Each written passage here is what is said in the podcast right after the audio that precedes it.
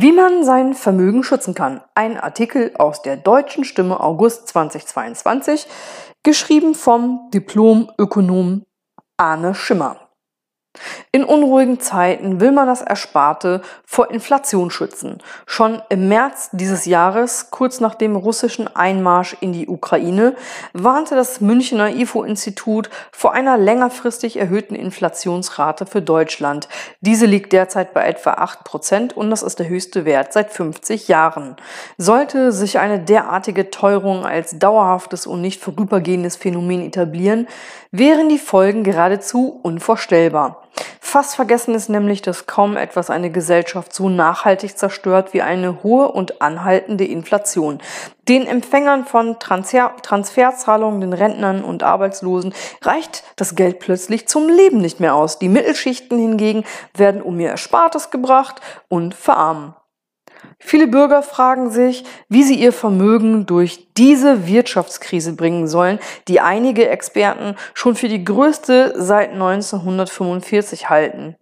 Hier lässt sich mit Blick auf die aktuelle Situation feststellen, dass Edelmetalle entgegen aller Unkenrufe nach wie vor ihre Funktion als sicherer Hafen ausüben.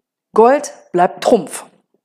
In den vergangenen Jahren wurde diese Vermögensklasse wegen des Aufstiegs der Kryptowährung, die nun angeblich die Rolle von Gold und Silber übernommen hätten, häufig totgesagt.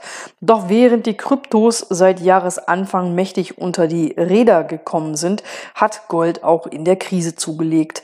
Das gilt insbesondere für Goldbesitzer im Euroraum. Gegenüber der schwindsüchtigen europäischen Gemeinschaftswährung hat sich der Goldpreis seit 2013 schon mehr als verdoppelt. Es, es spricht einiges dafür, dass sich diese Tendenz fortsetzt. Dafür sind auch die Sanktionen gegen die russische Zentralbank verantwortlich, deren Devisenreserven von den westlichen Notenbanken mit, Banken mit einem Federstrich eingefroren wurden. In weiten Teilen der Welt dürfte man das aufmerksam zur Kenntnis genommen haben. Die Zentralbanken der nicht westlichen Länder könnten nun bestrebt sein, ihre Goldreserven aufzustocken, da sich das Edelmetall, wenn auch über Umwege, irgendwie immer flüssig machen lässt. Weniger optimistisch stimmt der Blick auf die Kryptowährung, die in den vergangenen Jahren noch die Stars bei den Anlegern waren. Hier hat sich ein regelrechtes Kursmassaker ereignet, was allerdings einer gewissen Normalität entspricht. Schon viermal wurden in der Geschichte dieser relativ jungen Vermögensklasse Einbrüche um 70 Prozent oder mehr verzeichnet, die sich dann regelmäßig in noch unglaublicheren Höhenflügen auflösten. Ist es diesmal anders? Einige Experten diagnostizieren eine Krise, die es in dieser Tiefe noch nie gegeben habe.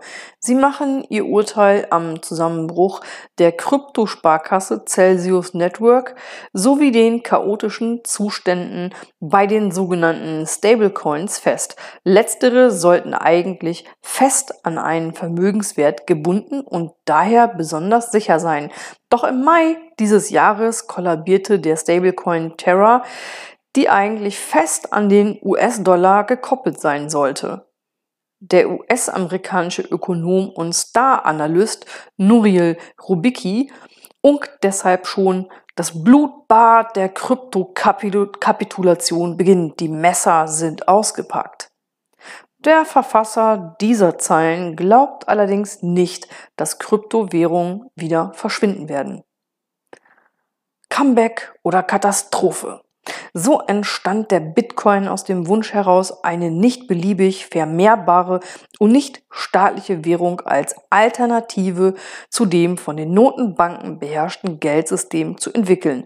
Dieses Bedürfnis wird auch weiterhin bestehen. Anleger könnten mit Blick auf den Kryptomarkt zwei Strategien fahren. Entweder sie kaufen die gemessen an der Marktkapitalisierung größten Währungen wie Bitcoin oder Ethereum, bei denen die Wahrscheinlichkeit hoch ist, dass es sie auch in zehn Jahren noch gibt. Oder man setzt auf Alternativwährungen einer neuen Generation wie den Solana, der weniger energiefressend ist als der Dinosaurier Bitcoin und mit dem sich auch schnellere und zahlreichere Transaktionen durchführen lassen. So oder so aber gilt als eiserne Regel, bei Kryptos muss jederzeit mit einem möglichen Totalverlust gerechnet werden. Deshalb immer nur kleinere Positionen kaufen. Ganz klassisch. Aktien. Aktien gelten genau wie Edelmetalle als klassisches Instrument der Vermögenssicherung in Zeiten hoher Inflation, da es sich bei ihnen um Anteile an Unternehmen und damit um Sachwerte handelt. Auch hier könnten Anleger zwei Strategien fahren, eine eher risikoaverse und eine eher risikoaffine. Die vergleichsweise sichere Strategie wäre nur Papiere von Unternehmen zu kaufen, die eine hohe Dividende zahlen, um sich so ein regelmäßiges Einkommen zu sichern. Beachtet werden muss aber, dass am Tag der Dividendenauszahlung in Klammern Ex-Dividende der Aktienkurs des jeweiligen Unternehmens genau um den ausgeschütteten Betrag fällt, denn umsonst ist im Leben gar nichts. Die zweite Strategie wäre, sich Aktien von Unternehmen zu kaufen, die im Bereich interessanter Zukunftstechnologien angesiedelt sind.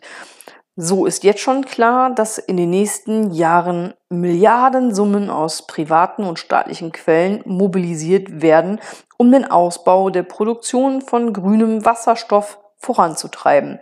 Allerdings sind auch die Kurse von Technologieaktien aus dem Nebenwertbereich von hohen Schwankungen gekennzeichnet. Auch hier ist es also wichtig, die Positionsgrößen klein zu halten.